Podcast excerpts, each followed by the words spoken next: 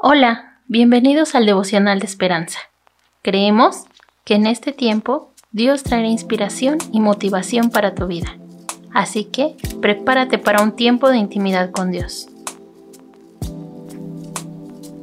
24 de enero. Hacer fila para recibir amor. Yo los hice, yo los llevaré. Isaías 46:4. El autor nos dice, a veces, cuando mi perro labrador quiere que le preste atención, toma algo mío y se lo pasa delante de mí. Una mañana, mientras escribía de espaldas en mi escritorio, Max tomó mi billetera y salió corriendo. Pero cuando se dio cuenta de que no lo había visto, volvió y me presionó, suavemente con su nariz. Con la billetera en la boca, los ojos alegres y moviendo la cola e invitándome a jugar, me hizo reír pero también me recordó mis limitaciones en cuanto a estar atento a los demás.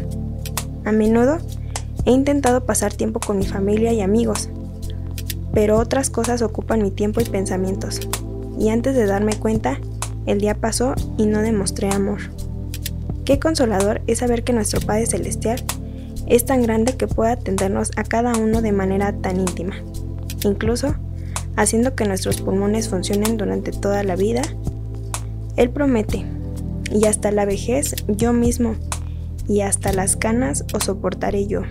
Yo hice, yo llevaré, yo soportaré y guardaré.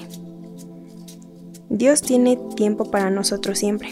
Entiende en detalle nuestras circunstancias, no importa cuán complejas o difíciles sean, y está atento cuando lo invocamos en oración. Nunca tenemos que hacer fila para recibir amor ilimitado de nuestro Salvador. El devocional del día de hoy nos recuerda que nunca estaremos solos, que aunque somos muchos sus hijos, Él nos da de su gran amor inagotable y no es tenemos la necesidad de hacer fila. Hagamos una pequeña oración.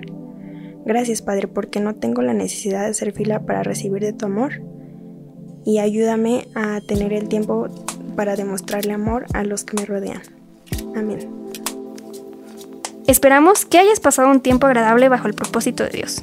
Te invitamos a que puedas compartir este podcast con tus familiares y amigos para que sea de bendición a su vida. Puedes seguirnos en Facebook, Instagram y YouTube como Esperanza. Hasta mañana.